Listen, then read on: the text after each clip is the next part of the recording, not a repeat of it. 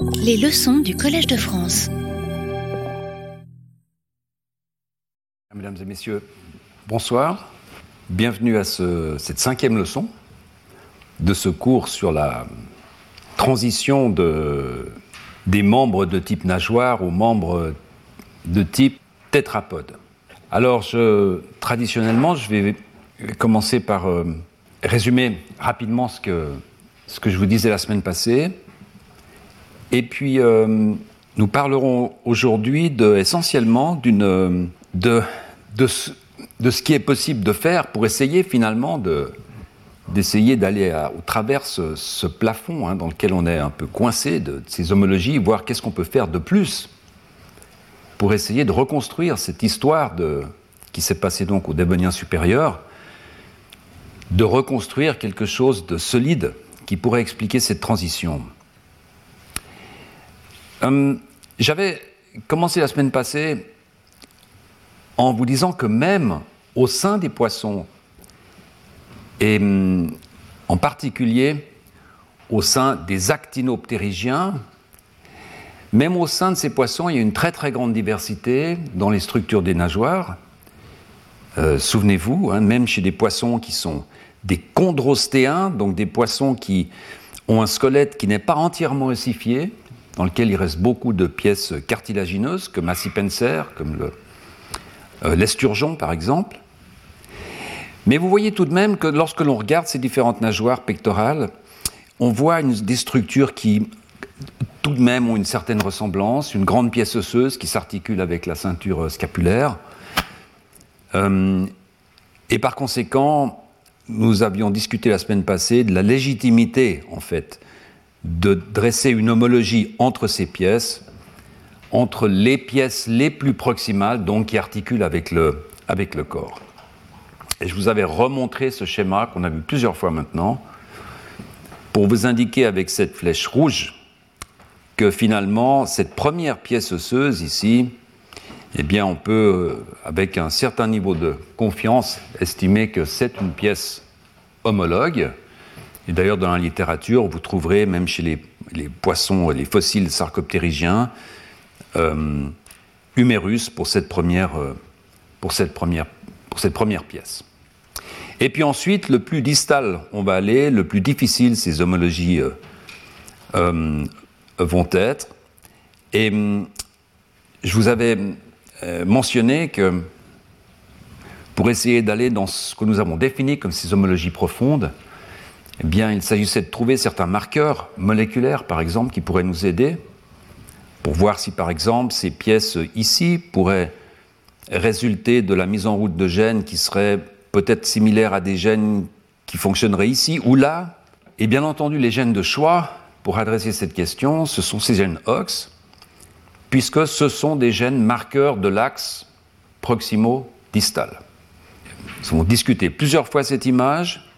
Vous voyez ici sur la droite l'expression de deux gènes du cluster D. Donc il y a deux clusters dans les membres chiridiens, responsables de la fabrication des membres, des bras, des jambes, chez nous. Le cluster A, deux gènes en particulier, numéro 11, numéro 13. Cluster D, deux gènes en particulier, numéro 11, numéro 13. Souvenez-vous, il y a deux leçons. Je vous disais que la meilleure démonstration de l'importance de ces gènes, c'est lorsque l'on abolit leur fonction, lorsque l'on enlève la fonction de ces deux gènes numéro 13, on enlève la main, l'autopode. Lorsque l'on abolit la fonction de ces deux gènes numéro 11, on enlève pratiquement, pas intégralement, mais pratiquement la pièce intermédiaire, le zeugopode. Au niveau de l'expression de ces gènes, puisque c'est cela qui va nous intéresser, vous voyez que là encore, ce sont des gènes qui sont des marqueurs de ces pièces. Le gène A11 clairement est exprimé dans cette partie proximale, alors que le gène A13 a un domaine d'expression qui est exclusif et qui marque la partie distale. Donc le gène numéro 11 s'occupe de la fabrication de la pièce intermédiaire, du zeugopode, et le gène numéro 13 s'occupe de la fabrication de la pièce distale, l'autopode. Et d'ailleurs, je vous mentionnais en passant quelque chose qui est déjà un peu plus compliqué, mais qui sera utile à se souvenir qui est euh, que ces domaines sont exclusifs parce que il y a une action négative, en fait, pas exactement du gène, mais il y a une action négative de, ces, euh, de ce domaine sur celui-ci, et partout où on va avoir expression ou fonctionnement de ce gène numéro 13, on va euh, empêcher la production d'ARN du gène numéro 11. Et puis sur le complexe D, vous voyez que c'est à la fois comparable, mais pas exactement identique. Alors le gène numéro 13 est aussi exprimé de façon distale, il n'y a pas de souci. Par contre, le gène numéro 11 marque le domaine proximal. C'est pour cette raison que lorsque l'on enlève ce domaine et celui-ci, on enlève pratiquement tout le zygopode, le radius et l'ulna. Mais vous voyez que le gène numéro 11 est également exprimé dans la partie la plus distale. Et on verra la semaine prochaine euh, euh, pourquoi et, comment, en fait, puisque euh, ce qui nous permettra de, rentrer dans ce quatrième niveau d'homologie qui est celui de la régulation de l'expression de ces gènes. Voilà, alors qu'en est-il chez le poisson? Qu'en est-il de ces gènes OX chez le poisson? Comment sont-ils exprimés? Je vous montrerai donc que chez le poisson, il y a eu une duplication génomique supplémentaire, ce qui fait que les poissons ont en fait euh, une ou deux copies supplémentaires de, de tous nos gènes, mais ils en ont éliminé beaucoup. Et la situation actuelle chez le poisson zèbre, c'est celle-ci, avec deux clusters A, ça va être important pour ce que je vais vous décrire aujourd'hui. Deux clusters B, peu important, deux clusters C, peu important, et un seul cluster D, ce qui est important, puisque là au moins il n'y a pas de, compensation euh, génétique. Alors, comment ces gènes sont-ils exprimés? Eh Bien, très brièvement, je vous ai montré que ces gènes sont exprimés pendant une phase précoce qui est pratiquement la même ou qui en fait montrent des caractéristiques qui sont pratiquement les mêmes que celles que l'on voit dans le développement précoce de l'expression précoce des gènes OX chez le membre chiridien. Vous voyez ici la souris, par exemple, ça pourrait être aussi le poulet, où vous avez le gène numéro 13 qui vient plus tard dans un petit domaine qui est compris dans le gène numéro 11, qui est compris dans le domaine du gène numéro 9. Ça, c'est l'expression précoce. Donc, cette expression-là, maintenant, va s'arrêter, ça va marquer la partie euh, proximale. Et puis chez le poisson, vous voyez que c'est pratiquement identique. Ici, le gène numéro 13, exprimé dans ce petit domaine qui est inclus dans celui-ci, inclus dans celui-ci. Et donc il semble que pendant la première période, pendant la période du bourgeonnement, lorsque le membre, que ce soit une nageoire ou un membre, sort du mésoderme, eh bien l'expression et probablement la fonction de ces gènes OX est la même dans la nageoire et dans le membre euh, tétrapode. Par contre, la, phase tardive, et c'est ces images que je vous montrais la, semaine passée, la phase tardive, c'est-à-dire l'émergence de ce domaine distal dans le membre chiridien, donc qui est marqué par les deux, gènes 13, 13 ici, alors que les gènes 11, A11 est restreint ici, on a ce domaine D11, eh bien vous voyez que dans la nageoire, euh, finalement, il n'y a pas de différence. Donc on va avoir une continuation de l'expression, une continuation de l'expression, avec le gène D11 qui va faire un seul domaine, le gène D13 qui va faire un seul domaine, le gène A11 qui va faire un seul domaine et A13 un seul domaine. Basé sur ces expressions, on ne peut pas tirer de conclusion sur une homologie possible. Parce que regardez, si vous considérez que par exemple euh, la paire a13, A11, chevauchement total, on ne peut pas savoir si on est génétiquement parlant dans un domaine distal ou dans un domaine proximal. Donc ces deux domaines qui sont totalement séparés pendant le développement du membre tétrapode sont en fait totalement chevauchants pendant le développement de la nageoire. Et puis en ce qui concerne le complexe D, D11, D13, eh bien vous voyez que c'est pareil, on a une expression chevauchante alors, est-ce que ça veut dire que c'est distal, puisque là on a une expression chevauchante Ou est-ce que ça veut dire que c'est comme dans le cas de A11 à 13 C'est très confus. Et à ce moment-là, souvenez-vous, je vous ai parlé d'une étude du laboratoire de Neil Shubin, dont on va reparler aujourd'hui un tout petit peu, dans laquelle, en regardant dans des stades bien plus tardifs, euh, ces auteurs découvre en fait une expression qui n'est plus restreinte au mésoderme, donc qui n'est plus restreinte à ce qui plus tard donnera le disque endochondral, donc les pièces osseuses qui vont articuler la nageoire. Mais vous voyez que dans le cas de ce gène-là, qui est donc le OXA13, A, donc OXA13, c'est l'équivalent du OXA13 chez, euh, chez le membre chiridien, a, parce qu'il y a deux copies chez les poissons, donc on a OXA13A, OXA13B.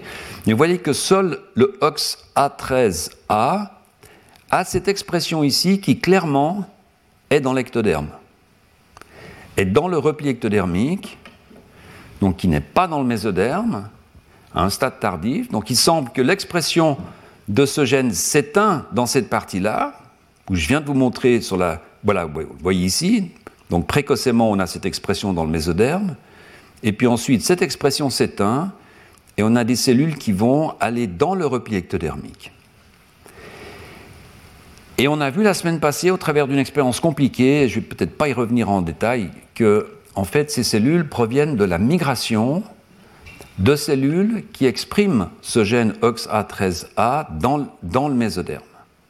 Donc ces cellules-là, qui sont en fait dans le compartiment mésodermique, qui, pensait-on, allait générer les radios, les os, radios proximaux, donc ces, quatre, souvenez-vous, ces quatre euh, os, euh, ces quatre os euh, proximaux, vont en fait migrer dans le repli ectodermique et vont fabriquer les rayons, les lépidotriches. alors, comment ces auteurs sont-ils arrivés à cette conclusion? Eh je vous remonte simplement cette image en utilisant un système qui va marquer ces cellules avec une fluorescence et qui va simplement euh, déclencher une fluorescence dans toutes les cellules qui expriment ce gène à ce, moment-là. À ce moment-là. Et par conséquent, on ne va pas seulement marquer les cellules dans lesquelles ce gène va fonctionner plus tard, on va marquer toutes les cellules dans lesquelles ce gène a fonctionné à ce moment-là. On va, enclencher quelque chose qui va rester stable, qui va faire de la fluorescence, de la fluorescence. C'est un petit truc génétique sur lequel il n'est peut-être pas nécessaire de, de, revenir. Et hum, les deux dernières images que je vous montrais la semaine passée, c'était euh, celle-ci, où l'on voit que lorsque l'on marque des cellules du mésoderme avec une séquence de régulation qui contrôle OXA13 dans le membre chiridien, donc chez nous, donc des séquences qui fonctionnent dans la partie la plus distale, donc pour fabriquer des mains et des pieds, les autopodes. Lorsqu'on marque des cellules avec cette séquence de régulation, on retrouve ces cellules non pas dans la partie mésodermique, mais pratiquement intégralement dans la partie exosquelettique. Ça veut dire qu'en fait, ces cellules distales qui expriment OXA13 ne restent pas dans le compartiment mésodermique, contrairement apparemment à celles qui expriment D13. Ce sont les cellules qui vont migrer et qui vont rentrer dans le repli ectodermique dès que Souvenez-vous, dès que la nageoire va pousser, l'ectoderme va se replier. Conséquence, le mésoderme va arrêter de pousser. Et les cellules distales du mésoderme qui expriment ce gène vont migrer à l'intérieur de ce repli ectodermique. Et on les voit très bien ici, bien colorés. Alors qu'ici, on n'en voit plus. Ça veut dire que pratiquement l'intégralité de ces cellules ont, ont migré à l'intérieur du repli ectodermique. Par contre, lorsque l'on utilise une séquence de régulation qui normalement a une spécificité proximale chez nous, donc une séquence qui fonctionne pendant la fabrication de notre radius ulna, notre zygopode, eh bien on voit bien quelques cellules qui migrent, mais beaucoup restent. Vous voyez ici, pratiquement l'intégralité des cellules marquées sont restées dans le compartiment mésodermique. Et puisque ces cellules sont marquées à vie, c'est-à-dire que toutes les cellules descendantes de ces cellules vont toujours continuer à exprimer cette fluorescence, eh bien, les auteurs peuvent regarder à des stades beaucoup plus tardifs et ils vont voir qu'en fait, ces cellules-là, qui maintenant sont dans, euh, euh, pendant la formation, l'ossification des lépides d'Autriche, vont colocaliser, vont se trouver être les mêmes cellules sont définies comme des ostéoblastes, donc des cellules qui fabriquent les lépides d'Autriche. Alors, c'est assez, assez confus, c'est assez compliqué à comprendre, mais il faut imaginer le système de la façon suivante. Vous avez ce bourgeon de, de nageoire, et puis le système se met en marche comme chez nous, avec ces gènes qui s'activent, et puis à un moment donné, vous allez avoir les derniers gènes qui s'activent, les gènes numéro 13. Chez nous, ces gènes vont continuer à envahir la partie distale, parce qu'il n'y a pas de repli. Puis chez le poisson, il va y avoir ce repli ectodermique. Et les cellules qui expriment ce gène OXA13A, au lieu de rester à l'intérieur et de faire, on, va voir en fait ce que, ces cellules, ce que ces cellules font quand elles restent à l'intérieur, mais au lieu de rester, elles vont passer dans ce repli ectodermique et participer à la formation des lépidotriches, donc de ce squelette, de l'exosquelette, souvenez-vous de ces, grands filaments euh, osseux qui permettent aux poissons de, nager. Alors, est-ce que, est que ça veut dire que ces lépidotriches sont homologues à nos parties distales? C'est là encore la, question euh, à laquelle les auteurs essaient de, répondre. Alors pour être sûr qu'effectivement ces gènes ont une fonction dans les lépides eh bien ces auteurs vont faire ce que les gens qui travaillent avec la souris pouvaient faire depuis une trentaine d'années, en fait, c'est-à-dire de faire des inactivations fonctionnelles. Donc de dire, ben voilà, qu'est-ce qui va se passer chez la souris, chez le poisson zèbre, lorsque l'on abolit la fonction de ces protéines OX, de ces gènes. Alors maintenant, peut-être pas vous le répéter, mais simplement, on va considérer juste euh, cette inactivation de ces deux gènes A numéro 13, D numéro 13, dans le membre chiridien, qui une fois de plus enlève les autopodes. Et ces auteurs vont donc, au travers d'une génétique assez compliquée, inactiver la fonction de ces trois gènes chez le poisson zèbre, puisque souvenez-vous, il y a un gène D13, mais il y a deux gènes A13. Donc ça complique beaucoup, parce que ceux d'entre vous qui fait un petit peu de génétique, ben, vous savez qu'il faut croiser pour mettre, les, pour mettre les mutants ensemble. Quand vous en avez deux, eh bien vous avez deux poissons, chacun avec un mutant, vous allez avoir euh, un poisson sur quatre qui va, qui va avoir euh, des mutants, mais ce sera évidemment euh, hétérozygote, donc après il va falloir recroiser les, les, poissons F2, etc.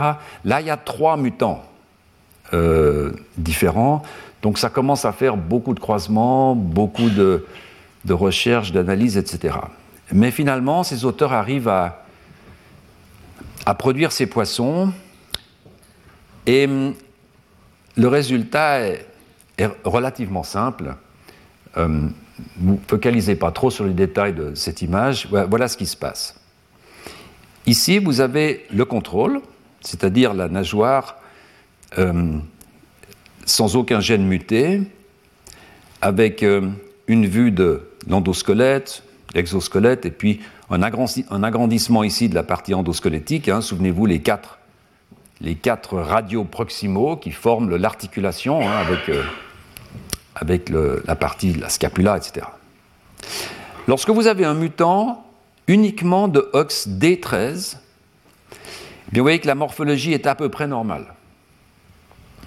Souvenez-vous, dans, le membre chiridien, chez nous, euh, un mutant simple de OXD13 a un phénotype, on peut le voir, mais ce n'est pas du tout un phénotype sévère. Parce que A13 compense.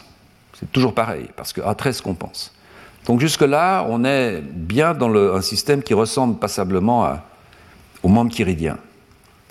Lorsque vous avez un mutant A13B, là vous voyez que les auteurs observent une réduction de la longueur de l'exosquelette. Vous voyez ici ce trait, donc il semble que les lépidotriches là sont moins longs que dans euh, les poissons contrôle.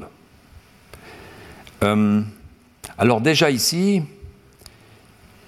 euh, il y a un, petit problème, c'est que souvenez-vous dans l'image que je vous montrais précédemment, c'était le gène OXA13A qui le, dans le squelette euh, dermique et non pas le gène OXA13B. Enfin voilà. Lorsque le gène OXA13A, lui, est inactivé, eh bien pareil, vous voyez qu'il y a une réduction euh, de ces lépidotrices, ce qui là est plus compréhensible à mon avis, puisque des cellules qui expriment ce gène effectivement colonisent l'exosquelette. Alors ensuite commencent les, les combinaisons de mutations, et vous voyez que lorsque les deux gènes numéro 13 sont inactivés, OXA13, excusez-moi, les deux gènes A13, OXA13A et OXA13B, alors là, on commence à avoir un phénotype, un phénotype donc une allure, hein, une, structure qui est vraiment anormale. On a des rayons qui sont réduits en longueur, vraiment drastiquement. Vous voyez que la partie rayon ici est, maintenant très courte. Donc on a un, exosquelette qui est vraiment touché. Et curieusement, on a une, augmentation légère de la masse osseuse du disque endochondral c'est estimé à peu près ici à 10%. Et puis lorsque l'on a, en plus de ces deux mutations, dans le même poisson, un mutant pour OX D13, eh bien là encore une fois, on a une très grande réduction de la longueur des lépidotriches, une augmentation de 10% qui n'est pas plus grande que lorsque seules ces deux mutations sont présentes, mais par contre on commence à avoir une organisation, un pattern des radios proximaux qui n'est pas normal. Vous voyez, c'est un peu le. Alors, on ne va pas rentrer dans les détails, mais si vous comparez avec, avec la belle organisation de ces radios dans le, poisson contrôle, on voit qu'ici, ce n'est pas normal. Ça part un peu dans tous les sens. Hum, donc, la conclusion que ces auteurs donnent, c'est qu'il semble effectivement que ces gènes A13 et une fonction importante dans les rayons, donc dans l'exosquelette. Mais tous également semblent avoir une fonction dans l'endosquelette, puisque vous voyez que quand ces gènes sont supprimés, on touche également l'endosquelette. Alors l'interprétation qu'en font les auteurs, c'est une interprétation, euh, je dirais, ad hoc, mais qui qui a une certaine logique, c'est que en absence de ces protéines 13, en absence de fonctionnement du gène 13, eh bien ces cellules ne peuvent pas migrer dans l'exosquelette. Et c'est pour ça que l'exosquelette est, raccourci. Donc repli de, repli de l'ectoderme, et ces cellules ne migrent pas. Mais puisqu'elles ne migrent pas, elles restent elle reste dans l'endosquelette. Et puisqu'elle reste dans l'endosquelette, cet endosquelette va augmenter un peu en taille, un gain de 10%, et puis ça va mettre un peu le, désordre dans l'organisation des radios. Donc il y a deux choses. Il y a d'abord une nécessité que ces cellules migrent pour faire un exosquelette, mais il y a aussi une nécessité que ces cellules migrent pour pouvoir développer un patron correct de euh, l'endosquelette. Et c'est représenté ici sur, euh, sur cette image où on voit, alors encore une fois, hein, méfions-nous des, des, couleurs, elles, sont, elles, sont, elles nous emmènent dans des, sortes d'homologies euh, euh, parfois inconscientes hein, quand on regarde les, codes de couleurs. Mais on voit ici l'expression de ces gènes A13 dans le membre chiridien, qui donne les doigts, les mains, les pieds, absence d'expression, absence de main, de doigts, de pied. Ici, on a une situation qui est relativement similaire à ce stade précoce, mais ces cellules migrent, rentrent dans l'exosquelette, et donc absence de, la fonction de ce gène, réduction drastique de la taille des lépidotriches. Et ça, c'est l'hypothèse que je viens de, l'hypothèse explicative que je viens de, de vous donner. Alors évidemment, il y a toute une série de commentaires qu'on peut faire sur, euh, sur cette étude. Je vous en ai mis quelques-uns euh, ici. le gène A11 est aussi exprimé dans la partie distale. Est-ce que les cellules migrent? Alors parfois on a l'impression qu'elles migrent, et je vous montrerai une image plus tard, où on voit clairement qu'il y a des cellules 11 positives qui migrent dans euh, l'exosquelette, parfois pas. Euh, seules les cellules OXA13A positives migrent dans l'exosquelette, et d'après les images que je vous ai montrées tout à l'heure, les cellules OXA13B ne migrent pas dans l'exosquelette. Pourtant, le double mutant a une fonction, a un effet dans l'exosquelette, pas le simple mutant A. Donc là, il y a une contradiction qui probablement a une, une explication rationnelle. Et puis souvenez-vous, je vous ai parlé il y a deux leçons de cette étude de Peter Curry qui montrait en fait que les cellules qui migraient dans le repli ectodermique venaient du mésoderme somitique. Souvenez-vous, je vous ai montré une image où j'avais mis une flèche rouge pour vous montrer. Je vous ai même dit que chez, chez nous, ça rappelait quelque chose de chez nous, puisque chez nous, on a des cellules musculaires. les, cellules des muscles de nos membres, en fait, migrent du mésoderme somitique. Alors que là, je vous montre des cellules qui migrent du mésoderme du membre. C'est des origines très différentes, en fait. Mais encore une fois, je ne pense pas que ce soit antagoniste, et il se peut très bien que, que l'on retrouve dans les lépidotriches des cellules qui viennent à la fois du mésoderme somitique et des cellules qui viennent du disque endochondral, en fait, du mésoderme du membre. Pour cela, ce qu'il faudrait faire, c'est peut-être avoir sur le même poisson un système de marquage qui marque avec deux fluorescences différentes les cellules qui viendraient d'un endroit de l'autre pour qu'on puisse voir, etc. Ce serait très intéressant, mais ce n'a pas été fait. La question que je pose évidemment, c'est celle-ci. Est-ce que ces expressions géniques suffisent à assigner des, homologies? Et en fait, c'est très intéressant de regarder le titre de cette publication. Um, Digits and Finrays share common developmental histories.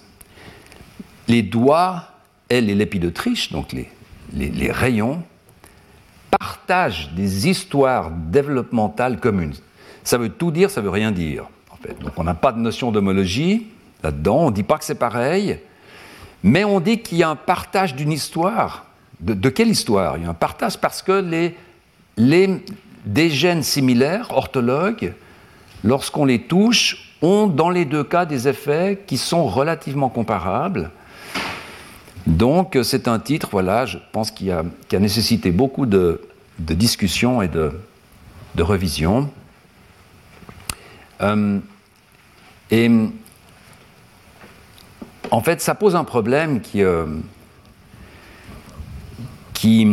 que j'aimerais illustrer peut-être d'une façon un peu simplette, mais qui me semble-t-il reflète bien euh, la réalité. C'est une image qui renvoie à ce que nous discutions en fait la, semaine passée quand je vous montrais l'expression de ces gènes OX pendant le développement de nos membres, des membres chiridiens. Souvenez-vous, je vous parlais de ce problème de relativité dans le temps lorsque l'on considère un, patron d'expression. J'aurais pu vous montrer pareil avec, euh, avec la nageoire. Euh, vous avez ici l'expression du gène 11, que ce soit A11, D11, peu importe. Pendant euh, cette phase précoce du membre, du bourgeonnement du membre, et vous voyez que l'expression de ce gène est complètement distale. Donc, si vous ne regardez que ce stade, ce gène est qualifié comme un gène distal.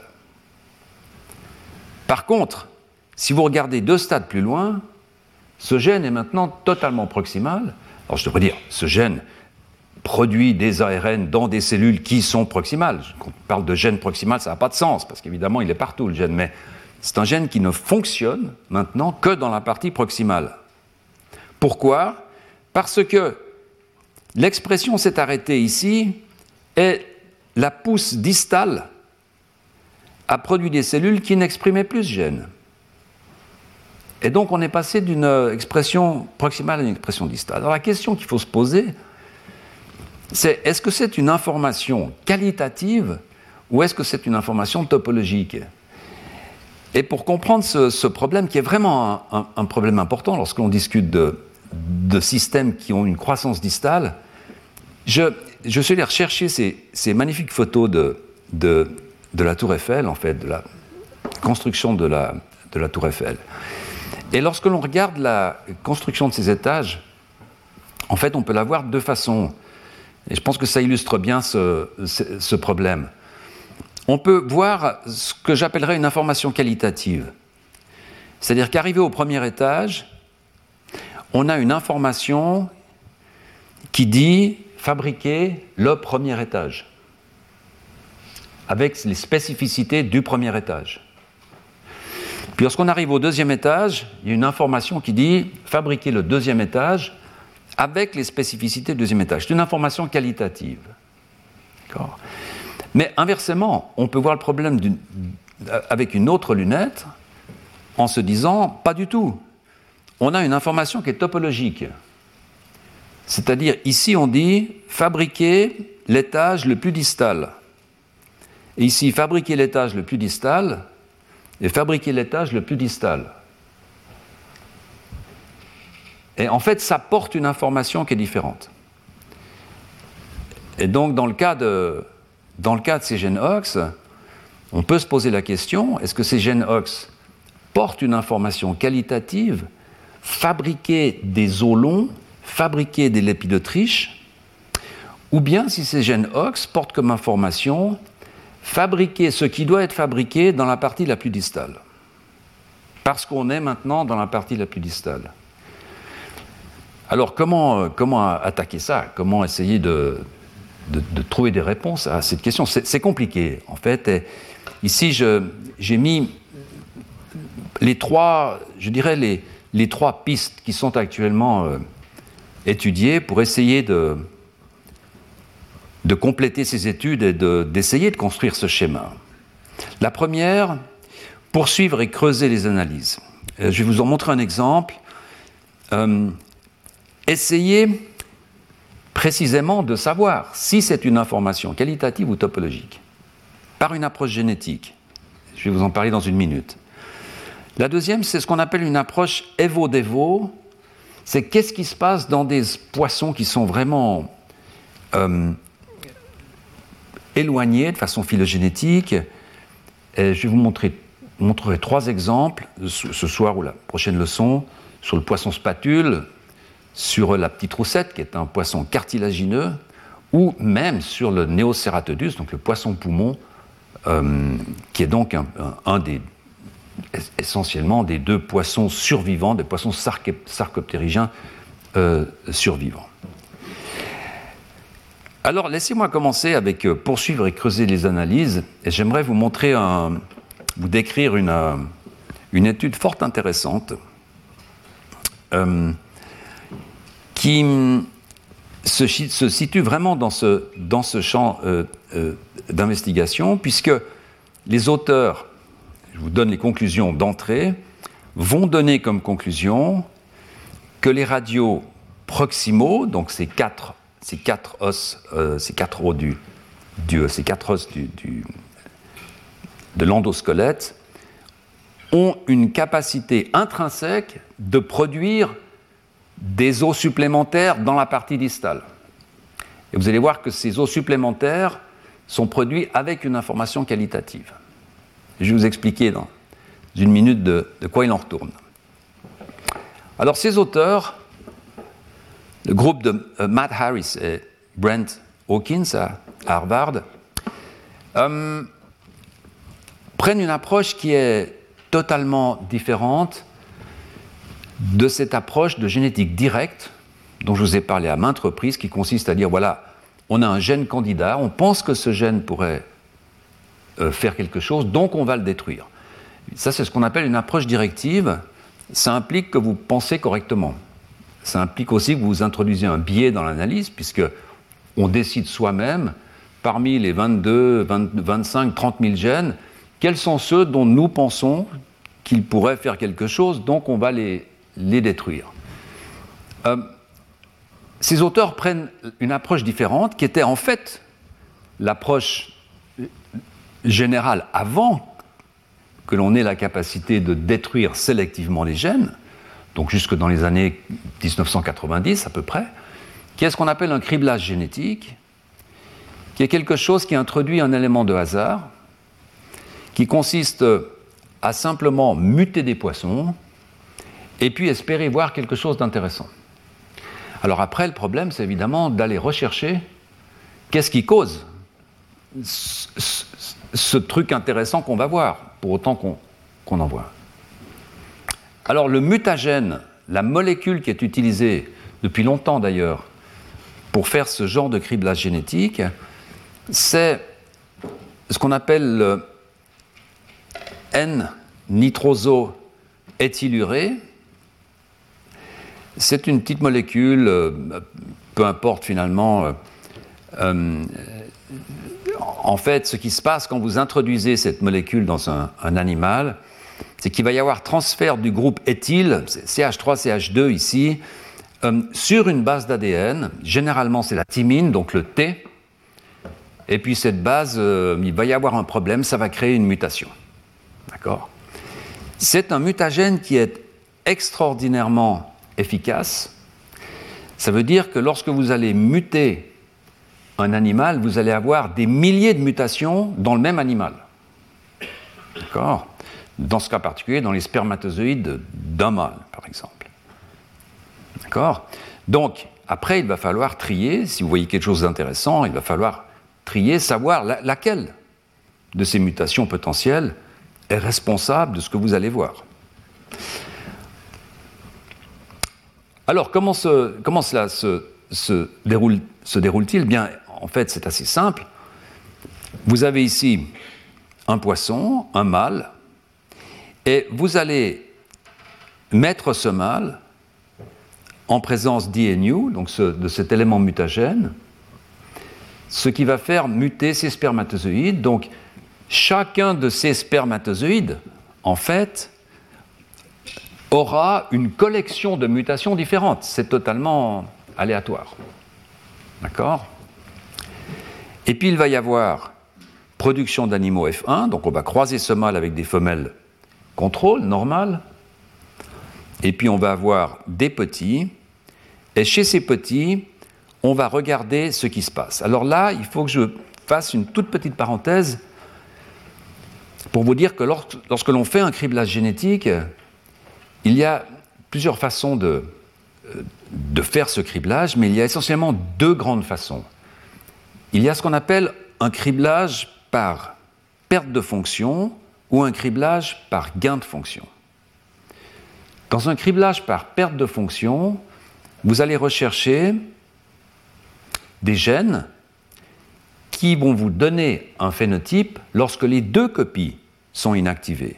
Parce que comme vous le savez, euh, dans la plupart des cas, dans l'immense majorité des gènes, si vous inactivez une copie, eh bien, on va survivre, on est ce qu'on appelle porteur, porteur sain, parce que l'autre copie va compenser, nous faire aller de l'avant. D'accord? Donc la plupart des mutations qui cassent un gène, par exemple qui vont changer une base, et la lecture de la protéine va s'arrêter, donc il n'y aura pas de protéine. La plupart de ces mutations sont des pertes de fonction, et donc on ne peut pas les voir dans la première descendance, puisque dans la première descendance, on va compenser. Donc il va falloir recroiser ces poissons entre eux, etc., pour pouvoir essayer de trouver des poissons qui auront les deux, etc., etc. Là, on a affaire à quelque chose de différent, qui est un criblage par gain de fonction. Donc, ces auteurs vont rechercher des anomalies directement sur les F1, donc sur les premiers petits, sur les, premières pontes, on recherche un phénotype. Si on trouve un phénotype, si on trouve quelque chose, ça veut dire que la mutation n'est pas une mutation inactivante. Ça veut dire que la mutation aura par exemple transformé une protéine en quelque chose qui fait que la protéine va avoir une fonction qui n'est pas la fonction qu'elle devrait avoir.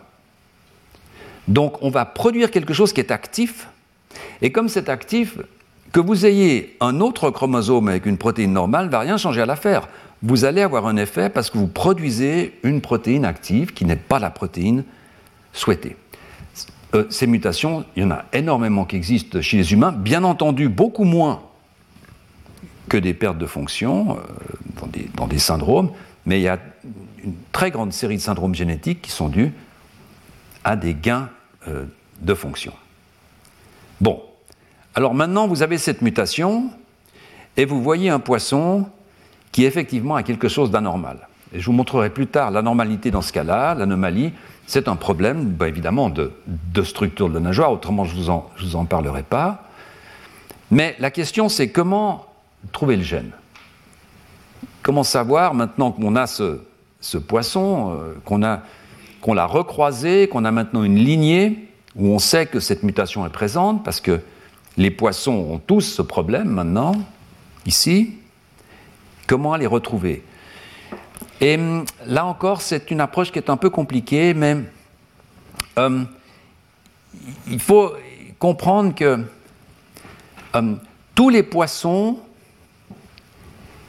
qui ont été mutés, ou les poissons qui ne sont pas mutés, vont tous avoir une quantité de remplacement de base, ce qu'on appelle des SNP, donc des, des polymorphismes, un T à la place d'un A, etc.,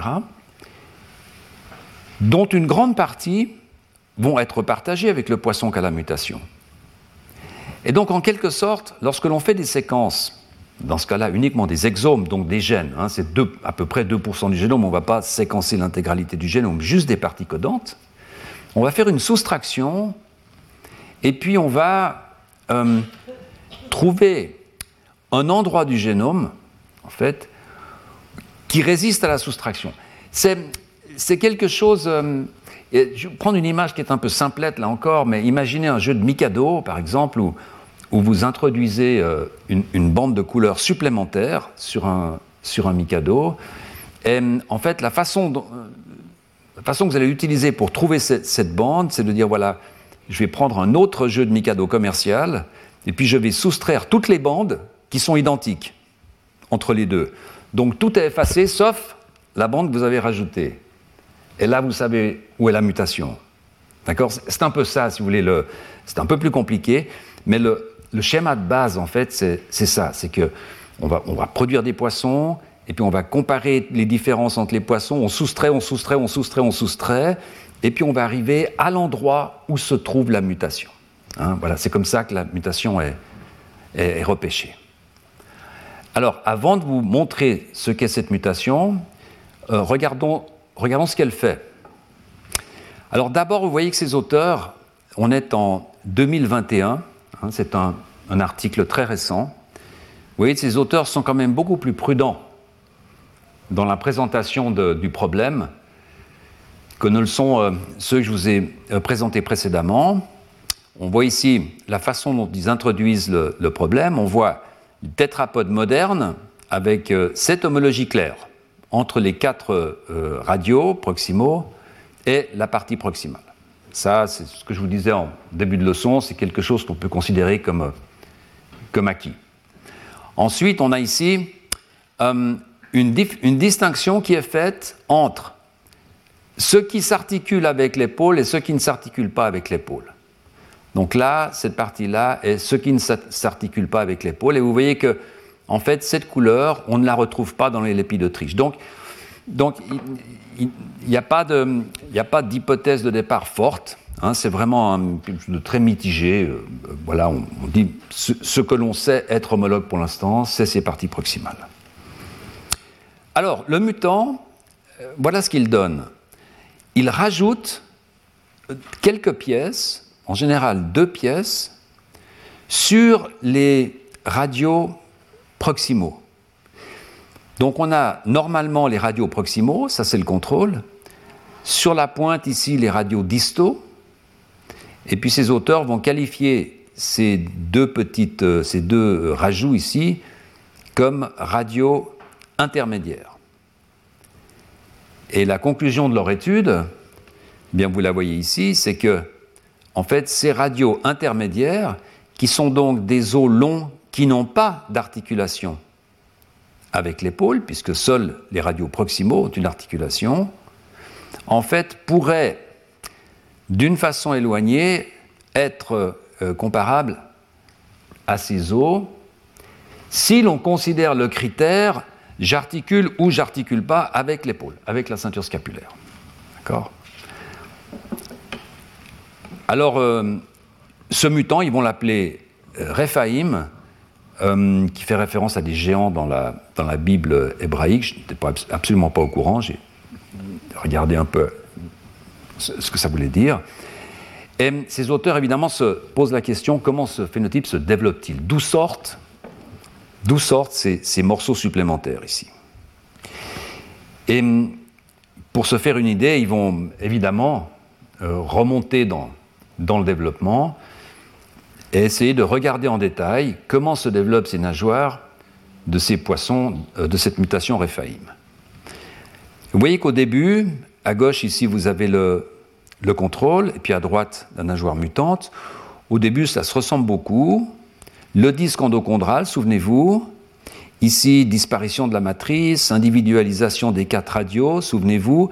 Là, pareil, sauf que il semble que ces radios soient un tout petit peu plus longs. Et probablement, en réponse à cette longueur trop importante, on va avoir une segmentation ici et production de pièces supplémentaires. Alors c'est un phénomène de segmentation, mais ce n'est pas exactement un phénomène de branchement et de segmentation comme celui que je vous montrais pour le membre chiridien. Parce que souvenez-vous, chez nous, dans le membre tétrapode, on a une croissance du cartilage. On a une croissance distale, une croissance distale, et puis hop, on va avoir branchement, segmentation, une croissance distale, hop, branchement. Là, non, pas du tout. On a formation d'un disque endochondral, comme dans la nageoire normale, mais le disque est trop grand. Donc on va avoir condensation, et ces condensations qui, certainement sont plus longues, on le voit ici, eh bien, se segmentent. Pourquoi? On ne sait rien, mais se segmentent et produisent des pièces supplémentaires. Donc l'interprétation qu'en font les auteurs, c'est que les cartilages des rayons numéro 3 et 4 sont trop longs et donc se segmentent dans leur partie distale. Alors, quel est le gène qui est perturbé? Eh bien, après avoir fait ces parties de, Mikado, dont je vous parlais tout à l'heure, les auteurs arrivent à la conclusion, c'est sur un, petit morceau de chromosome ici, et hum, cela coïncide avec la présence d'un gène qui s'appelle WASL-B. Et pourquoi WAS Parce que c'est un gène qui, chez les humains, est responsable d'un syndrome qui est euh, tout à fait intéressant, je vous dirais un tout petit mot, euh, c'est le syndrome de Wiskott-Aldrich. Wiskott-Aldrich, c'est un syndrome immunitaire, en fait, d'une faiblesse, une très grande faiblesse immunitaire. C'est très rare. C'est pratiquement un, euh, généralement garçon, généralement chez les garçons, un sur un million. Hein, donc c'est vraiment une, maladie, une maladie rare, euh, ce syndrome. Et il se trouve que dans les patients qui souffrent de ce syndrome, c'est ce gène WASLB qui est, qui est affecté. Alors ici, vous voyez la position du gène. Donc immédiatement, ces auteurs vont séquencer le gène chez le mutant et ils vont trouver une mutation ponctuelle, donc ce qui est tout à fait en ligne avec l'action du INU, euh, donc de ce mutagène dont je vous parlais tout à l'heure, qui va donc changer, remplacer une base par une autre. Vous voyez que dans ce cas particulier, c'est ce S ici, euh, qui, veut dire donc une sérine, qui est remplacée par une proline. Alors, euh, les protéines, comme vous le savez, c'est une suite d'acides aminés qui sont donc organisés, mis les uns à côté des autres par la molécule d'ARN. Donc vous avez l'ADN qui fait l'ARN, l'ARN est un système de codage qui va rajouter les acides aminés les uns après les autres. Donc ces acides aminés ont un code d'une lettre et vous voyez ici que cette mutation euh, se trouve dans une séquence qui est relativement conservée. Vous voyez ici, c'est le poisson, le poulet, la souris, et vous voyez que ces séquences sont très similaires. Alors, faites attention, ce n'est qu'une toute petite séquence de cette protéine. Elle est beaucoup plus grande, évidemment. C'est juste pour vous montrer où la mutation se trouve. Donc, elle se trouve en position 265. Donc, on va avoir un remplacement. Voyez ici la façon de décrire cette mutation. Sérine 265, proline, ça veut dire que en position 265 de la protéine, une sérine était remplacée par une proline. Voilà, c'est ce que vous trouvez dans la littérature. Eh bien, ce simple remplacement vous donne ce phénotype. Alors, comment être sûr, vraiment certain à 100%, que c'est ce tout petit changement d'un acide aminé, dans cette immense protéine hein, qui, est, qui repliée et tout Comment être sûr que c'est ce simple changement qui produit ce phénotype? Et là, les auteurs euh, sont très prudents, en fait, et ils vont faire trois contrôles qui sont euh, absolument essentiels. Premièrement, ils vont introduire des mutations en 6 avec le gène muté. Donc, vous avez le gène avec cette mutation, et ce que les auteurs vont faire, ils vont venir avec un CRISPR et ils vont détruire le gène sur lequel se trouve cette mutation. Et vous voyez qu'en faisant ça, ils suppriment le phénotype. Pourquoi ils le suppriment Parce que vous pouvez détruire une copie du gène. Ça ne porte pas à conséquence, c'est ce que je vous ai tout à l'heure. D'accord Par contre, une copie du gène muté porte à conséquence puisque c'est un gain de fonction. Donc vous avez une protéine qui est une protéine poison, si vous voulez, et ce que vous faites, c'est que vous détruisez la protéine poison. Donc vous revenez à un phénotype normal. Donc ça, c'est le premier contrôle qui est vraiment très important. Ça veut dire qu'effectivement, c'est vraiment cette copie de ce gène WASOLB qui est responsable du problème que l'on voit. Le deuxième contrôle qui est très important, c'est que l'inactivation complète de WASL n'a aucun phénotype visible. Je vous disais tout à l'heure, chez les humains, c'est un problème immunitaire eh bien, vous enlevez ce gène chez le poisson, peut-être a-t-il un problème immunitaire, mais c'est un poisson. Donc, lorsque l'on enlève totalement la fonction d'Oiselby chez le poisson, on n'a pas de problème de nageoire. Les nageoires sont correctes. Donc, ça veut dire que euh, c'est pas pas qu'en plus de ce remplacement d'acide aminé, on a tapé quelque part dans la protéine qui fait qu'elle fonctionne plus. Non, non, non. Lorsque les deux protéines WASLB ne fonctionnent pas, il n'y a pas de problème de nageoire.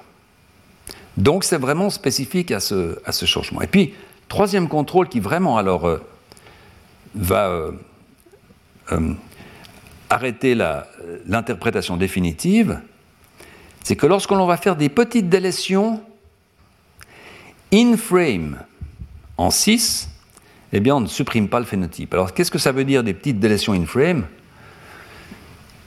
Ben, Peut-être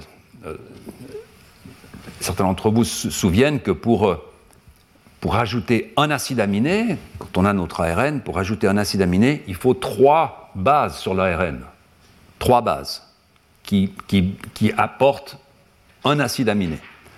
ATT, GTC, etc.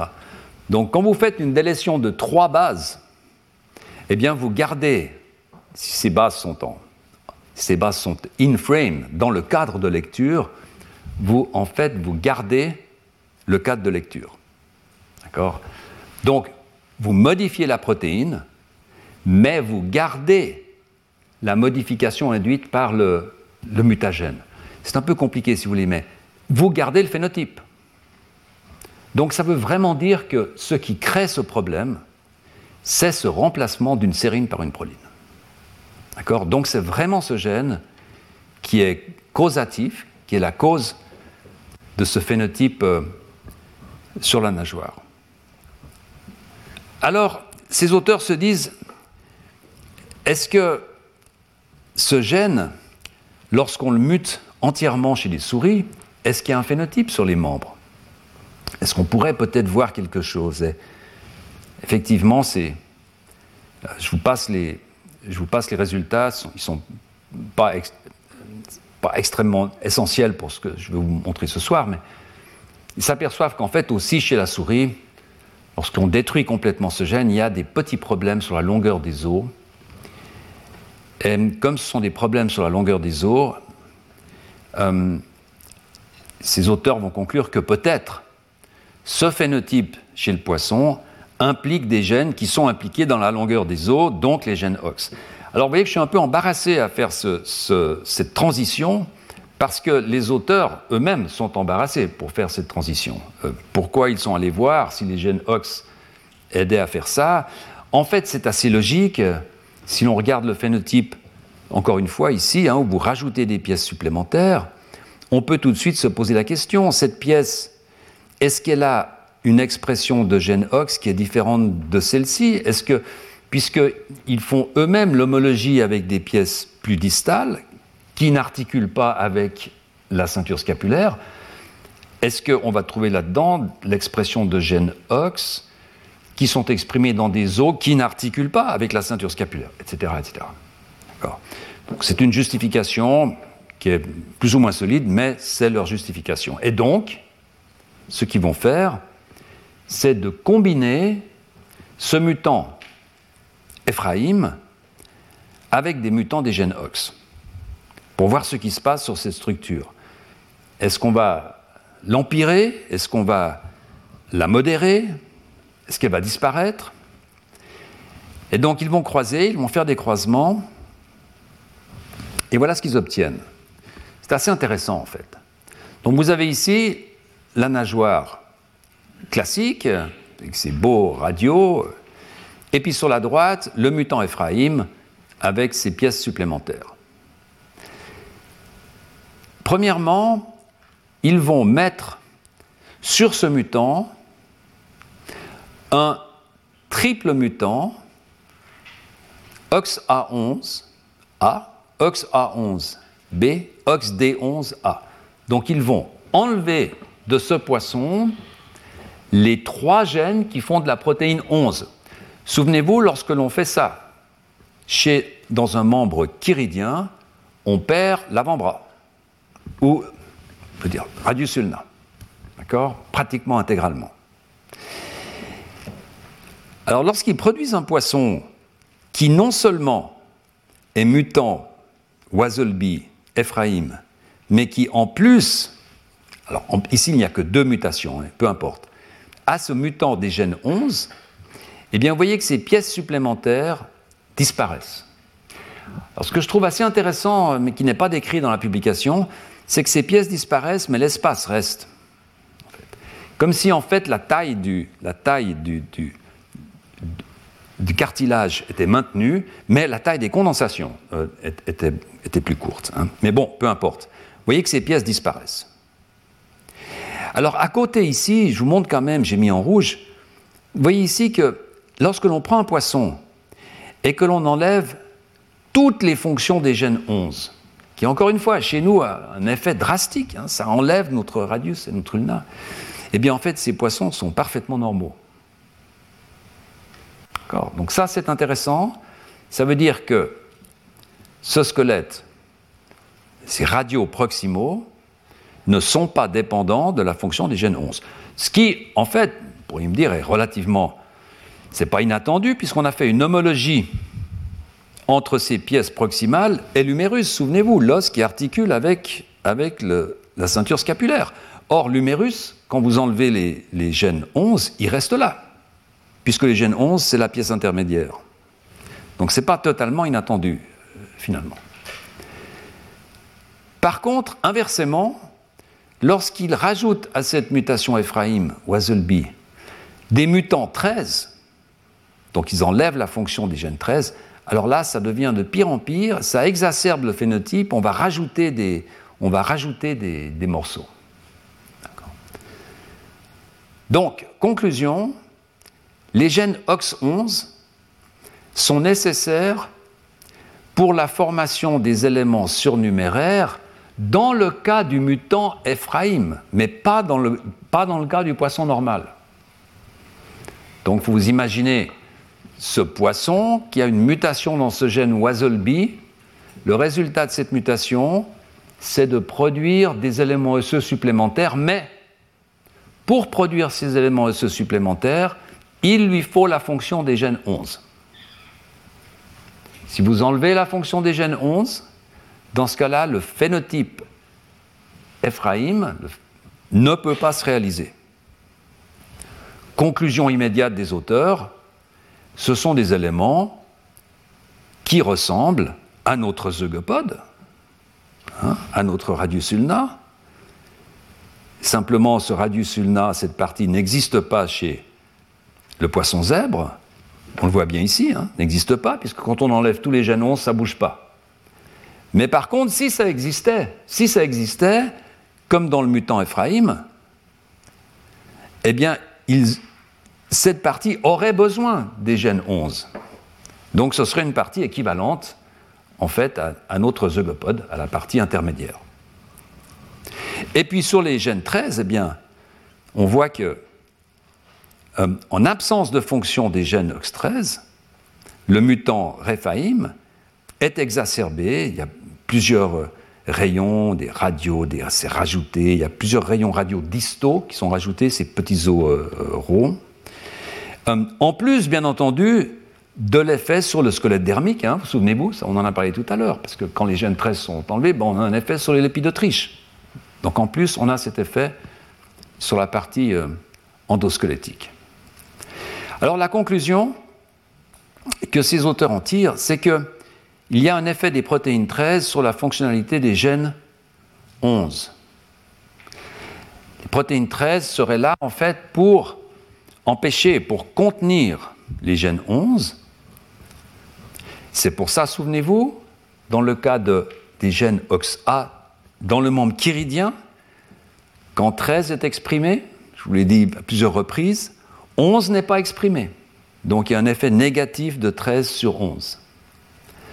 Donc dans ce cas particulier, on aurait un effet négatif de 13 sur 11, dans toute cette partie ici, et c'est peut-être la raison pour laquelle lorsqu'on enlève les gènes 11, on n'a pas d'effet, puisque de toute façon 13 est là. Donc comme 13 empêche 11, ben, si vous enlevez 11, vous voyez rien. Mais par contre ici, vous enlevez 13, et en plus, il y a cette pièce supplémentaire, donc ça cumule les effets, et vous avez une, structure de nageoire qui est, qui est vraiment... Euh, très anormal. Alors ces auteurs euh, voilà, vont, conclure avec euh, ce schéma qui, euh, je trouve, est un schéma assez mitigé, assez correct. Vous voyez ici donc ce que je viens de vous dire, l'effet de ces protéines 13 sur les, les, protéines 11. Donc en absence de protéines 13, les gènes 11 sont surexprimés puisqu'ils ne sont plus réprimés, en quelque sorte, sont plus négativement influencés. Donc vont être surexprimés, et comme ces gènes sont capables de faire pousser des, structures osseuses, comme on le voit avec le mutant Ephraim, eh bien on va, en, on va en rajouter. Alors voilà, ce schéma, il est assez subtil, puisque vous voyez ici, en bleu, ce n'est pas des homologies, ce n'est pas des similarités, c'est ce qu'ils appellent ce qui est dépendant de la fonction de. Donc là, à mon avis, on est déjà dans une formulation qui est plus correcte. En bleu, en rouge, c'est ce qui est dépendant de la fonction des gènes numéro 11. Et donc vous voyez ici, euh, tout le, zeugopode, cette partie est dépendante de la fonction des gènes 11. Et cette nouvelle partie-là, dans le mutant Rephaim, est dépendante de la fonction des gènes 11. Alors évidemment, ici vous avez un rouge vif, Ici, vous avez un rouge un peu transparent, pour pas vraiment indiquer que c'est une homologie au sens euh, classique, hein. mais dans le fond, c'est ce que ce schéma suggère, c'est que cette partie-là, qui se développe dans le mutant, est en quelque sorte homologue à cette partie.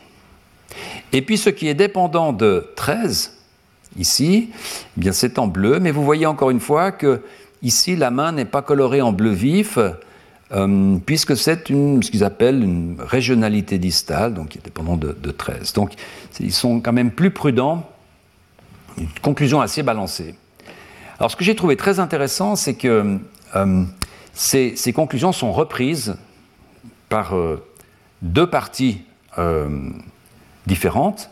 D'abord par le journal lui-même. Alors, il faut, je vous dis que cet article est publié dans un des trois journaux les plus fameux sur Terre, qui s'appelle Cell, qui est un journal extrêmement fameux dans lequel il est très compliqué de, se faire publier. Euh, c'est vraiment un, journal star. Et ce journal va euh, faire sa propre publicité en faisant ce qu'on appelle un teaser, une sorte d'accroche hein, pour que les gens euh, lisent le, le, papier. Et je vous ai mis ici une copie de cette publicité. Alors vous voyez le titre, voyez ici le titre du papier, un potentiel latent un potentiel latent pour former des structures squelettales qui ressemblent aux membres chez le poisson zèbre. Bon, c'est un titre euh, qui est relativement, à mon avis, relativement honnête, correct, euh, qui aurait peut-être même pu être un peu plus mitigé, mais qui est, à mon avis, parfaitement acceptable. Regardez le titre que font les éditeurs du journal. Les chercheurs répliquent une étape potentielle de la transition du euh, de la nageoire au membre chez le poisson zèbre. Voilà. Et vous voyez ce dessin magnifique. On voit une femme qui nage. Ici c'est rouge, ici c'est rouge. Traduction. Cette image montre comment des poissons zèbres mutants transforment leurs membres pour devenir proches des membres humains. Voilà. C'est assez intéressant en fait parce qu'on s'imagine toujours que la science est, la recherche fondamentale, en fait, est en dehors de ces, de ces effets d'annonce, etc. Et en fait, pas du tout. On est vraiment en, plein dedans. Par contre, le même journal demande à un autre scientifique d'écrire un commentaire sur ce journal. Ça se fait beaucoup. C'est généralement, c'est généralement un des scientifiques qui a examiné ce journal comme peer review, donc euh, comme reviewer anonyme, et on va lui demander, euh, puisque, le journal puisque le journal accepte de publier l'article, est-ce que vous êtes d'accord d'écrire un, commentaire sur cet article pour faciliter sa lecture auprès d'un public euh, plus large? Et hum, c'est donc un, schéma qui, à mon avis, se rapproche le plus de, l'explication de ces résultats. C'est donc toujours ce même Peter Curry qui a écrit ce commentaire, où, qui est un commentaire bien balancé, où on voit une partie proximale intermédiaire, cette partie-là, donc qui articule avec la, avec la scapula, on voit ici marqué en jaune hein, partout, même dans ces membres qui ressemblent à, des membres ici euh, sarcoptérygiens. Hein. On a une partie qui est dépendante de 13, cette partie-là qui est dépendante de 13.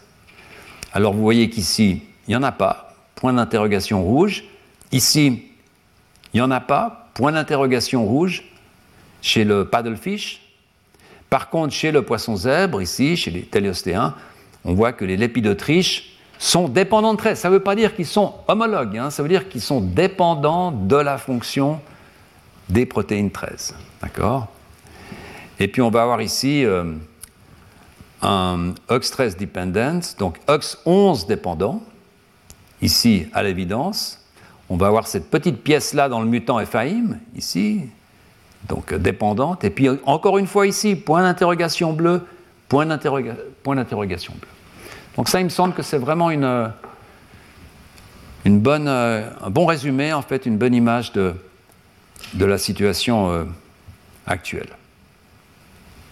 Alors, on voit que, fait, la question est en train un peu de, se resserrer. On voit aussi évidemment que des formes intermédiaires qui pourraient en quelque sorte ressembler à, ce mutant euh, Ephraim. Souvenez-vous des, structures des nageoires des poissons sarcoptérygiens que je vous montrais, ne serait-ce que Tiktaalik ou Estenopteron en début du cours, ont cette accumulation de, radios les uns, les uns, sur les autres. Hein. On, en a vu beaucoup dans les fossiles. Donc peut-être que l'examen d'espèces intermédiaires pourrait nous aider à, à progresser dans, l'établissement de, ce schéma. Et donc on arrive à cette deuxième, euh, cette seconde alternative, hein, donc cette comparaison avec d'autres espèces. Et je vais peut-être vous en présenter un aujourd'hui, euh, euh, un poisson qui est phylogénétiquement intéressant pour voir si on peut confirmer ou infirmer telle ou telle hypothèse. C'est assez intéressant en fait de, de regarder ces poissons qui, sont, qui ne sont pas ce qu'on appelle des systèmes modèles. Euh, ce sont des poissons évidemment que l'on peut commencer à, étudier euh, parce qu'on arrive à avoir des embryons, très peu, vous allez le voir, parce qu'ils euh, sont conservés quelque part, donc on va avoir accès. Mais ce ne sont pas, au sens strict, des systèmes modèles. C'est-à-dire qu'on ne peut pas en obtenir beaucoup, on ne peut pas les garder dans des conditions contrôlées, on ne peut pas développer ce qu'on appelle des SOPs, donc des, protocoles d'opération euh, contrôlés, c'est-à-dire des, des, méthodes d'analyse où, par exemple, on va analyser 150, 200 euh, embryons pour être sûr que ce qu'on voit est absolument correct. Hein. On ne peut pas vraiment avoir d'outils génétiques. Généralement, les génomes ne sont pas très bien séquencés, etc., etc. Donc, on apprend beaucoup très rapidement, et puis ensuite, on apprend très peu pendant très longtemps jusqu'à ce que le système se développe pour qu'on puisse avoir les outils. Et, c'est donc cette très grande différence. Alors c'est un problème épistémologique hein, qui est absolument, qui est très très intéressant en fait. C'est soit de partir dans des systèmes modèles, c'est-à-dire de continuer à nourrir des, objets épistémiques qui sont vraiment bien développés déjà, euh, mais peut-être euh, au, mépris de gains de connaissances que, l'on pourrait avoir en, passant à des systèmes différents, mais lorsque l'on passe sur des systèmes différents, on n'a pas toutes les facilités pour, euh, pour étudier ce qu'on veut étudier. Et donc, c'est des constants allers-retours, en fait, entre des laboratoires qui travaillent dans ce domaine qu'on appelle EVO-DEVO, et puis des laboratoires qui sont plus impliqués dans la mécanistique et qui utilisent des systèmes modèles comme le poisson zèbre et la souris. Alors, le poisson que j'aimerais vous présenter aujourd'hui assez rapidement, c'est un poisson extrêmement intéressant. C'est Polyodon, c'est le poisson spatule, le spatulaire, vous voyez que c'est un poisson qui ressemble à, qui est très proche d'Acipenser, donc très proche des esturgeons. Et donc c'est un euh, poisson chondrostéen, donc qui sont considérés comme les poissons acténoptérygiens les plus primitifs, parce que, je vous l'ai déjà dit à deux reprises, parce que leur squelette ne s'ossifie pas entièrement. Donc une grande partie du squelette de l'esturgeon, par exemple, reste en état de, cartilage, solidifié bien sûr, mais c'est du cartilage, il n'y a pas de calcification, euh, osseuse. Et donc, par conséquent, on pense, on pense, que ces poissons sont les plus proches des chondrictiens, donc des poissons qui n'ont qu'un squelette cartilagineux, comme l'arrêt euh, euh, ou le requin, ou la roussette, dont je vous parlerai la, semaine prochaine. Alors voilà la structure de la nageoire du poisson, euh, du poisson spatule, avec cette plaque, cette plaque cartilagineuse. Et hum, ces auteurs vont se poser une question très, très simple, en fait, c'est ces poissons ont-ils des génox Oui, maintenant on le sait, les poissons ont des génox. Euh, voilà. Alors comment ces génox sont-ils exprimés Est-ce que l'expression de ces gènes OX dans le poisson spatule peut nous informer sur ces, homologies, euh, ces ressemblances que je viens de vous présenter dans le résumé précédent. Alors, je vous montre deux publications. Euh, il y a essentiellement trois publications sur, euh, ces gènes OX et le, le polyodon, le poisson spatule. Parce qu'encore une fois, il faut vraiment imaginer que c'est extrêmement compliqué d'obtenir du matériel, de répéter, d'être sûr, et vous allez voir que parfois ça mène à des conclusions qui sont euh, rapides et qui sont modifiées quelques années plus tard. Alors la première étude, c'est une étude toujours du même Neil Shubin, et vous voyez que le premier auteur est un, de mes Marcus Davis, qui est maintenant à son laboratoire, et donc ces auteurs vont obtenir euh, quelques embryons de, spatulaires, de poissons spatules. Euh, elles vont regarder l'expression des gènes OX et je montre ici des gènes OXA et des gènes OXD. Et vous voyez ici l'expression du gène OXA11. Alors encore une fois, postérieur dans le bourgeon, évidemment, il y en a très peu. Hein. Vous voyez ici l'expression dans la partie distale du disque endochondral. Hein. Vous voyez ici le, démarrage du futur exosquelette, hein, donc du repli ectodermique. Pareil pour le gène, euh, pour un stade plus tardif. Vous voyez ici la concentration, ici dans la partie la plus distale. On commence à deviner les rayons là, hein, les, radios, excusez-moi, on commence à deviner les radios ici, dans la partie la plus distale. Et puis lorsqu'on regarde le gène OXA13, eh bien on voit pareillement expression dans la partie la plus distale, dans la partie la plus distale du disque endochondral.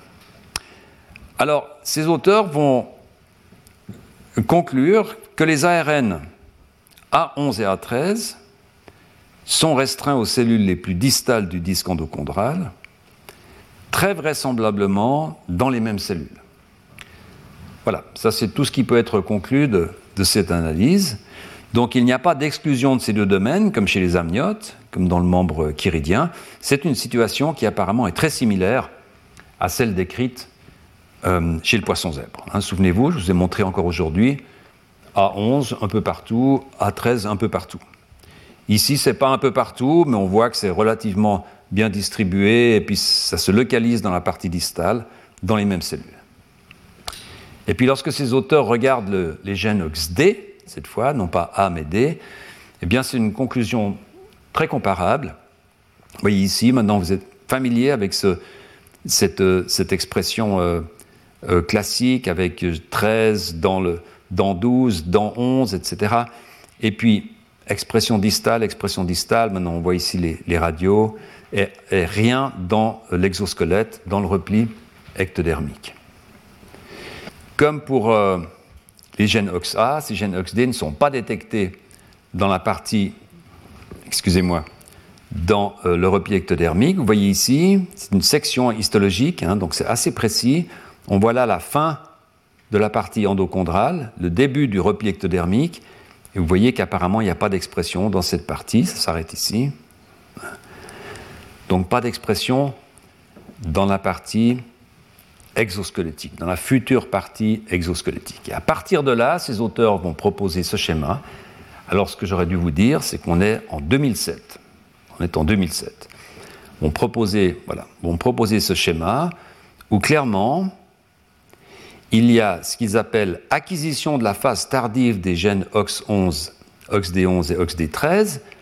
Souvenez-vous, c'est cette phase qui va dans la partie la plus distale pour la main. Hein. Eh bien, cette phase ici, dans le membre chiridien, est en fait reproduite dans le poisson spatule. Donc on a acquisition de cette phase tardive. Perte du repliement ectodermique se trouve ici. Hein, donc ils reconstruisent en fait un, un, schéma.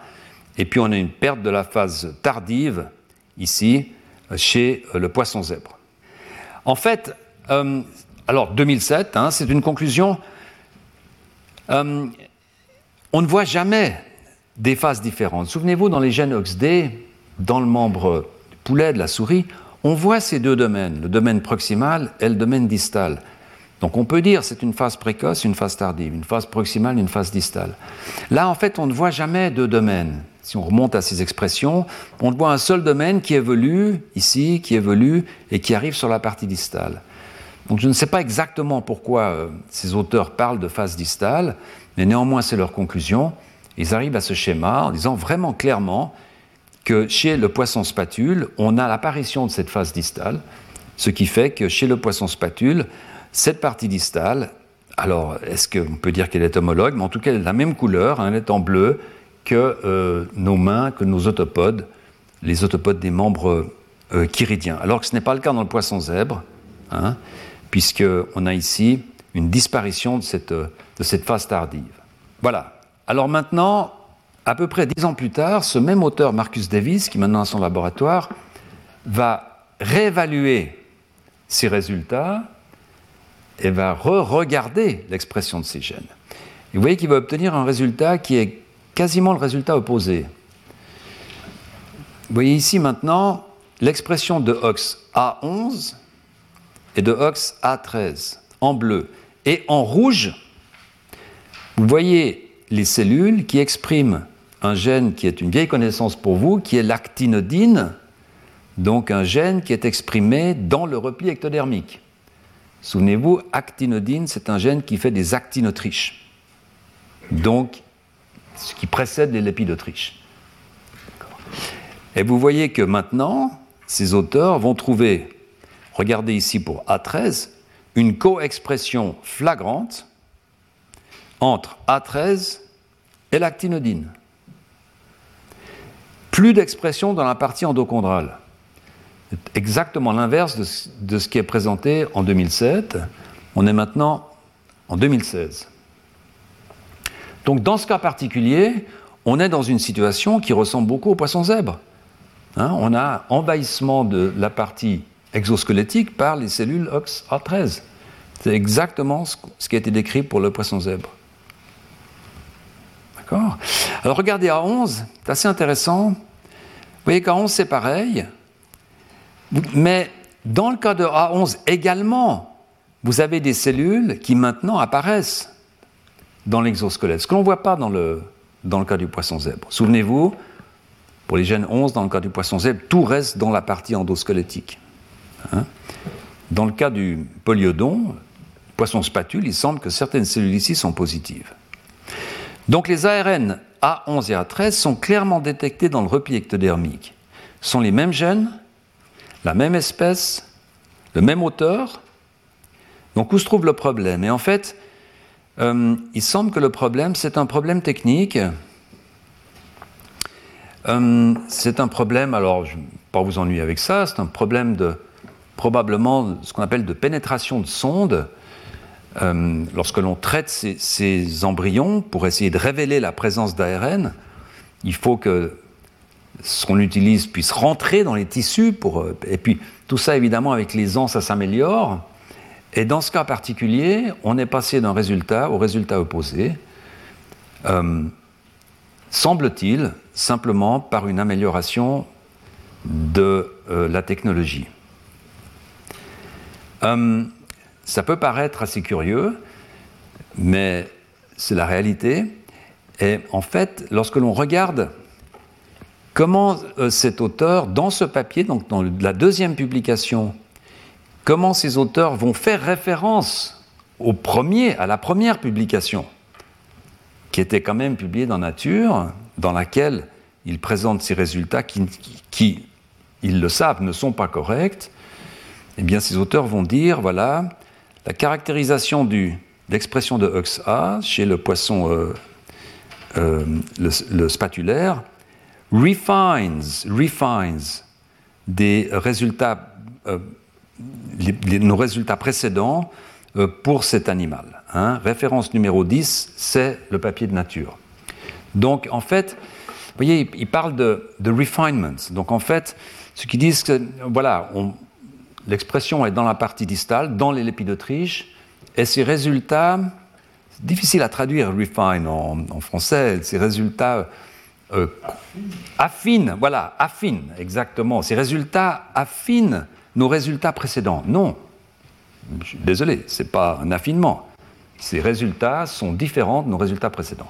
Alors, ça arrive constamment en science, il n'y a aucun, aucun problème avec cela. Euh, ça arrive à tout le monde.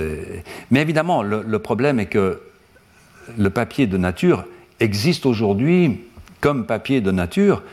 Euh, des, étudiants qui iraient rechercher l'expression de ces gènes dans le poisson spatulaire irait plutôt rechercher le papier, la publication de nature, de par le prestige du magazine, plutôt que d'aller rechercher une publication dans, euh, dans les proceedings de la Royal Society, qui est tout de même quelque chose qui n'a pas le prestige du magazine Nature. Et donc ça illustre euh, à, la fois, ça illustre plusieurs choses en fait. Ça illustre le problème que l'on peut rencontrer lorsqu'on utilise des espèces qui ne sont pas des espèces modèles, parce qu'il ne faut pas jeter la pierre à ses auteurs. Ils ont probablement utilisé quelques embryons qui étaient à disposition, la technologie était moyenne, ils n'ont pas pu, etc. Ils n'ont pas pu mettre au point un protocole solide. Hein. Donc ils ont vu ces résultats qui leur paraissaient, et voilà, et ça sort dans nature. après, on, obtient plus d'embryons, on peut commencer à avoir plus de, sécurité, des protocoles qui fonctionnent, on obtient des résultats différents, on publie des résultats différents. Bon, voilà. Certains pourraient penser qu'il aurait suffi de dire dans la deuxième publication que euh, la première publication pouvait être ignorée parce qu'elle n'était pas correcte, mais visiblement, ce n'est pas le choix qui, euh, qui a été fait. Alors la dernière image que je vous montre, euh, des deux dernières images que je vous montre aujourd'hui sur le, poisson spatulaire, c'est en fait euh, euh, une autre publication du même groupe, de Marcus Davis, qui analyse l'expression des gènes OXD. Alors on voit, vous voyez, cette publication est récente maintenant, elle est aussi de 2016. Et on voit la différence. On voit maintenant qu'il y a plusieurs membres avec des stades différents, avec des, colorations différentes. Donc on voit déjà que l'affaire est un, peu mieux fixée. Hein, voilà. Et on voit ces, magnifiques domaines d'expression des gènes OXD. On voit que l'expression de ces gènes, en particulier 11, 12, 13, est très similaire avec un seul domaine visible. Et puis les auteurs ensuite identifient une deuxième phase on peut discuter, mais il semble, il semble bien, euh, lorsque l'on regarde ces gènes 11 ici, qu'on a quand même une coloration dans la partie la plus distale. Hein. donc, euh, alors, ce que moi j'aurais eu tendance à considérer comme un artefact sur la publication précédente, il semble que vraiment c'est un vrai résultat, c'est-à-dire que chez le poisson spatulaire, il y aurait également des cellules qui expriment des 11 qui partiraient dans l'exosquelette. Est-ce que ce sont les mêmes cellules que celles qui expriment A13, c'est fort possible, on ne peut pas l'exclure. Donc ces cellules qui expriment A13 et qui rentrent dans le repli ectodermique expriment euh, euh, également OXA11. Et euh, une autre curiosité que je vous montre ici, alors ça c'est juste une, une, anecdote en passant, c'est que le poisson spatule, le spatulaire, a deux clusters OXD, donc n'a pas éliminé un des deux clusters OXD, lorsqu'il y a eu cette duplication, donc à garder les deux, clusters, et en plus à un gène numéro 14. Et pendant très longtemps, pendant très longtemps, tout le monde pensait que ces gènes OX s'arrêtaient au numéro 13, et on sait aujourd'hui qu'ils s'arrêtent au numéro 13 euh, chez pratiquement tous les vertébrés, mais pas entièrement tous les vertébrés. Certains poissons ont conservé un numéro 14, qui d'ailleurs existe chez les procordés chez Amphioxus, etc. Donc on sait aujourd'hui que le nombre de départs du cluster qui s'est mis à se dupliquer, en même temps que la duplication des génomes, était de, 14, de 14 gènes. Ça, c'est pour la petite histoire. Et le dernier résultat que je vous montre, c'est que pour être sûr, effectivement, que ces cellules-là sont bien positives, ces auteurs, cette fois, vont faire même des, euh, des sections histologiques. Et vous voyez que c'est très clair, en fait, avec des co-colorations avec l'actinodine, hein, où on voit très bien ici ces cellules bleues qui rentrent dans le domaine de l'actinodine, donc qui rentrent vraiment dans ce qui va donner l'exosquelette. Le, Alors là encore, les deux phases, à mon avis, ne sont pas très visibles, mais on est dans un schéma qui, me semble-t-il, est très comparable au schéma du poisson zèbre, où on va avoir expression de ces gènes jusqu'à une partie très distale, et puis ensuite, cette partie distale, ces cellules de la partie distale vont rentrer dans le repli ectodermique pour faire les lépidotriches, le squelette, euh, l'exosquelette. Alors, encore une fois, est-ce que cela suffit pour assigner une homologie entre l'exosquelette des poissons et notre squelette, l'équivalent de l'endosquelette des poissons? Ça, à mon avis, c'est une autre histoire et on continuera cette discussion la semaine prochaine en parlant un tout petit peu de la roussette, donc d'un poisson qui est vraiment très éloigné euh, la petite roussette, euh, un poisson entièrement cartilagineux, un requin en fait, un petit requin.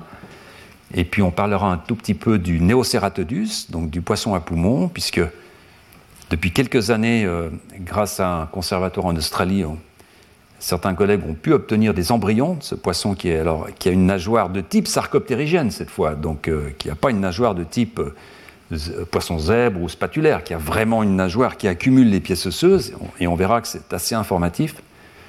Et puis on terminera en regardant la régulation de ces gènes OX.